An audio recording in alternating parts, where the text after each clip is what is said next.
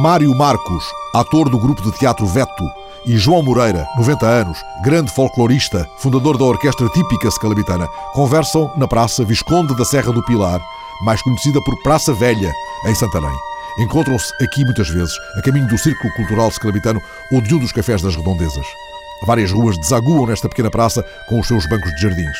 Se nos sentarmos, podemos apreciar, de um lado, a imponência da Igreja das Maravilhas, a Igreja de Marvila, em redor, as casas antigas com as suas fachadas de azulejos. Há aqui casas com muita história. Isso há com certeza. Isso a começar logo aqui para a Câmara Municipal Antiga, que teve aqui até 1956, mais ou menos, desde 1640, ou desde a fundação da, da... Desde que existiu Câmara em Santarém, foi sempre aqui até, mil, até 1959, ano em que passou para o Palácio Eugênio Silva. Nestas varandas houve proclamações vibrantes. Sim, aquela que talvez mereça maior referência é efetivamente aquela que neste mês de dezembro se comemora, que é a aclamação do rei Dom João IV.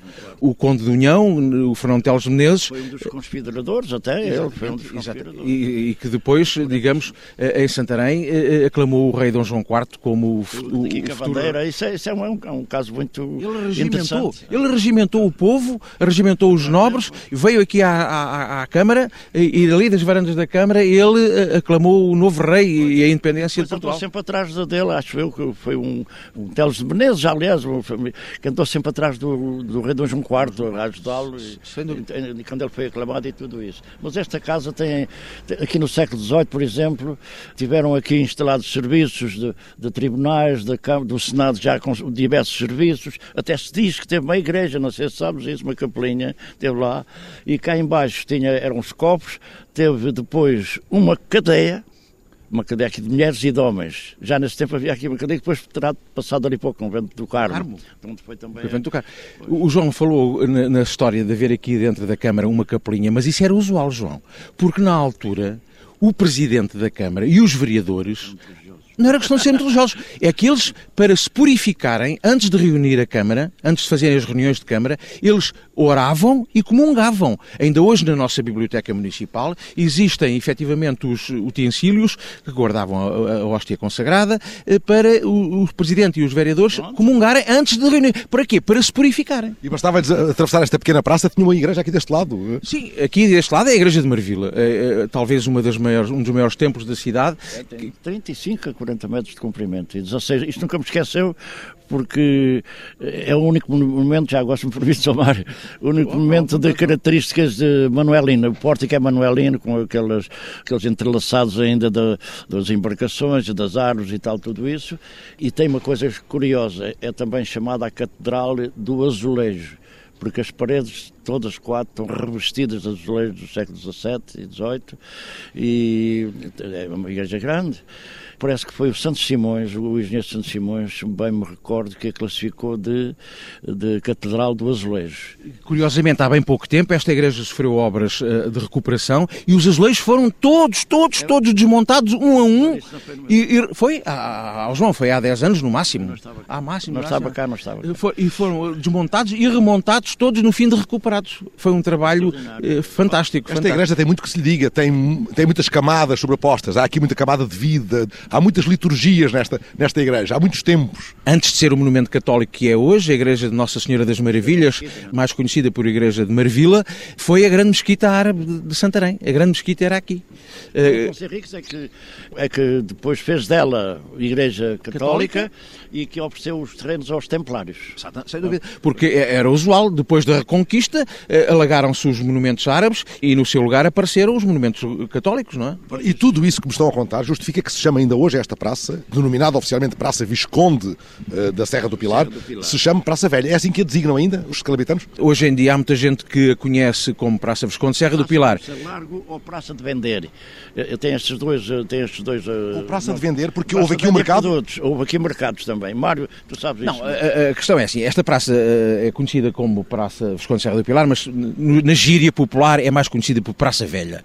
Porquê é que é Praça Visconde Serra do Pilar? Para homenagear um grande escalabitano, um grande homem de Santarém, que foi o, o José António da Silva Torres Ponce Leão, que mais tarde foi levado a Visconde pela Dona Maria II, atendendo... As guerras entre Dom Pedro e Dom Miguel, atendendo exatamente, era, era, para Dom Pedro. Exatamente, ele era liberal. E atendendo aos altos serviços que ele prestou ao país, à nação, a Dona Maria II elevou a Visconde porque ele uh, esteve no cerco do Porto, como liberal, tentando uh, que o Dom Miguel não entrasse no Porto. Ele foi, montou praça, uh, montou aquartelamento naquela elevação maior do Porto, claro que ainda é em Gaia, mas que domina todo o Porto, que é a Serra do Pilar, e daí o título que ele tem, de Visconde Serra do Pilar. Mas ele, ele nasceu e, e faleceu em Santarém. E estamos rodeados de azulejos. Falaram dos azulejos. Todas estas casas têm um revestimento de azulejos. É a praça com mais azulejos em Santarém? Praças nobres, havia aqui muitas casas nobres. E esta que está aqui à nossa esquerda. Não sei. Ai, Jesus. Neste palacete, que era do, Joaquim Mata, eh, eh, aqui começou a orquestra típica, os seus grandes ensaios, não é? Ah, sim, mas isso. isso, isso, isso mexe consigo. Isso, isso, isso eu sei, porque eu fui.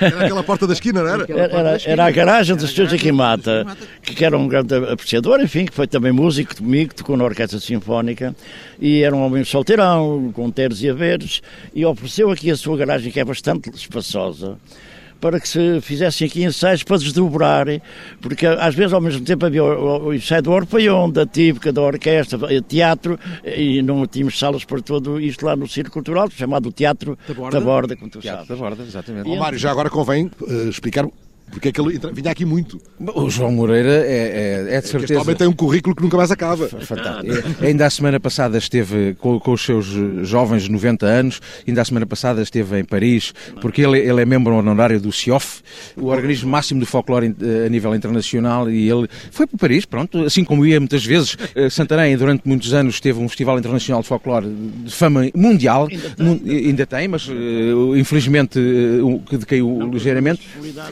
E o João Moreira, no fim da Feira do Ribatejo, onde, onde se decorria o festival, agarrava nele e ia com as meninas por essa Europa fora nos é... autocarros. Às vezes até, até à Rússia, mesmo antes do 25 de Abril. Exatamente, exatamente. Eu, eu, eu na Europa creio que só não tive em três ou quatro países, a Noruega, a Albânia, mais um ou dois. Este homem do folclore vinha aqui muito para esta casa, desde muito, muito jovem, ensaiar. Porque o João Moreira esteve ligado desde sempre. Eu toquei guitarra na orquestra típica e fui fundador com o António Gavino.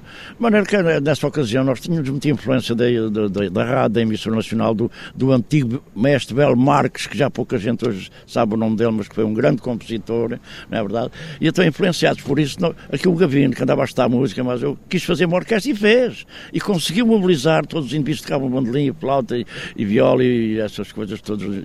Essa orquestra foi muito importante. Foi muito importante. Ainda hoje, ainda hoje a orquestra tem, vai fazer agora 66, 66 anos. anos. Eu tive lá 25 anos. Só sei que saiu o maestro Joaquim Luís Gomes, Exatamente. que vinha cá de Lisboa, eu também vinha com ele. João Moreira, uh, o senhor vinha ali ensaiar, mas esta, esta praça, sobre a, que é o pretexto da nossa conversa, Sim. era também muitas vezes lugar de música, este, este cá fora, este ar, ao ar livre. O que aqui houve no, em séculos passados, e sim, creio que tem importância, o Mário se calhar não se lembrou de falar, foi o tabulado que aqui havia. No século XVIII havia aqui os jogos das canas, as justas, essas coisas entre cavaleiros, não é? Por sua dama, e chegou até a haver aqui corridas de touros. Nesta aqui, tão pequena? Nesta pequenina, tão pequena, mas a Santarém nessa ocasião também era muito mais pequeno, porque o Maravilha está no prolongamento do Castelo das Portas do Sol. Começou-se aqui por aqui a construir, por aí fora, por aí fora. Portanto, esta praça teve sempre muita importância na vida da cidade.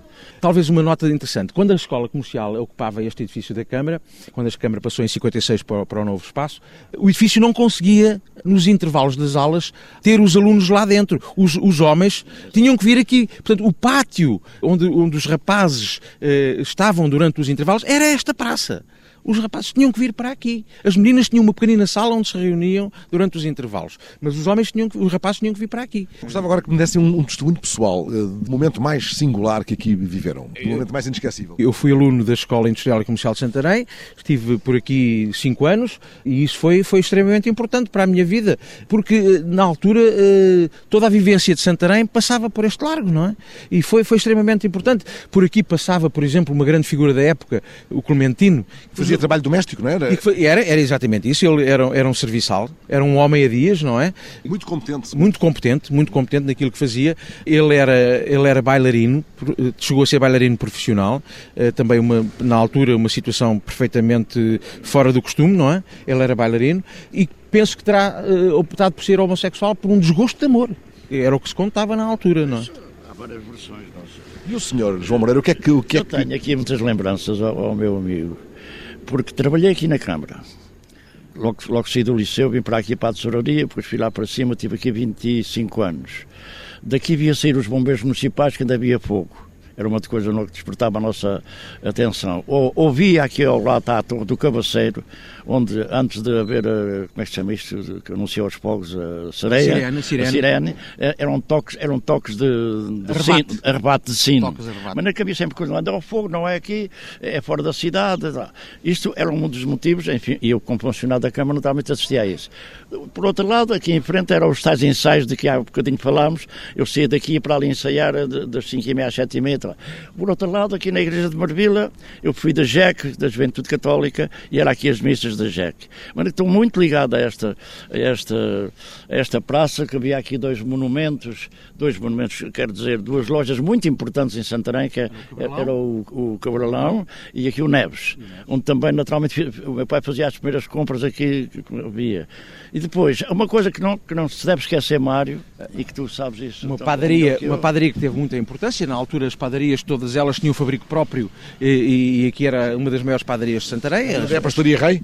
Não, não, não, é aquela, aquela dos azulejos verdes, aquela dos azulejos verdes. Azulejos verdes.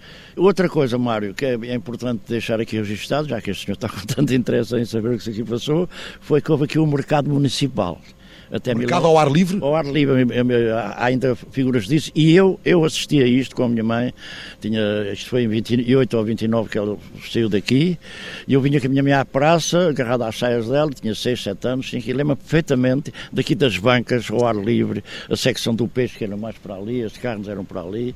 Uh, lembro dessas bancas do movimento, as mulherzinhas que vinham do campo, e, caso curioso, precisamente porque havia aqui, eh, aqui a praça, estas ruelas aqui há bocado se referiu, aqui as ruas estreitas, havia imensas tabernas. Hoje há uma ou duas, mas havia muitos que chamavam a atenção do, do, do, não só dos feirantes, como também de quem vinha a comprar. E havia largos aqui para pôr as carroças e sítios para pôr os burros. Havia aqui uns espaços, como chama isto, uns largos um, particulares para isso. E sempre importante, o mercado depois, como sabe, saiu daqui para, para a Câmara? Não, não. Antes de ir para a Câmara foi primeiro para hum, o pátio do Palácio dos Condes de União. É, isso, isso, isso pátio da Câmara. E só, só depois, em 1930, é, é que foi para onde é hoje, hoje o mercado municipal. Eu, em relação a esta praça, só queria dizer talvez mais uma coisa. É que ali ficava... Uh, uh, ali onde? Não, ali, no início de, de, do largo, ficava a, papel, a papelaria e a tabacaria do Paixão. E isto, porque é que eu estou a referir isto? Porque há muitos anos atrás uh, os alunos da escola iam ali comprar o seu cigarrinho a, ah. avulso, a um tostão, a um tostão. Isso também eu fazia lá no outro, no outro lar do seminário. Um tostão, um cigarrinho era estudante. Era, para além de outros lidos, era ali. Ficam a convocar recordações de tempos antigos entre risos largos. Mário Marcos e João Moreira. A cidade que amam tem lugares assim, como esta Praça Velha, aonde aconchegam a memória e o coração.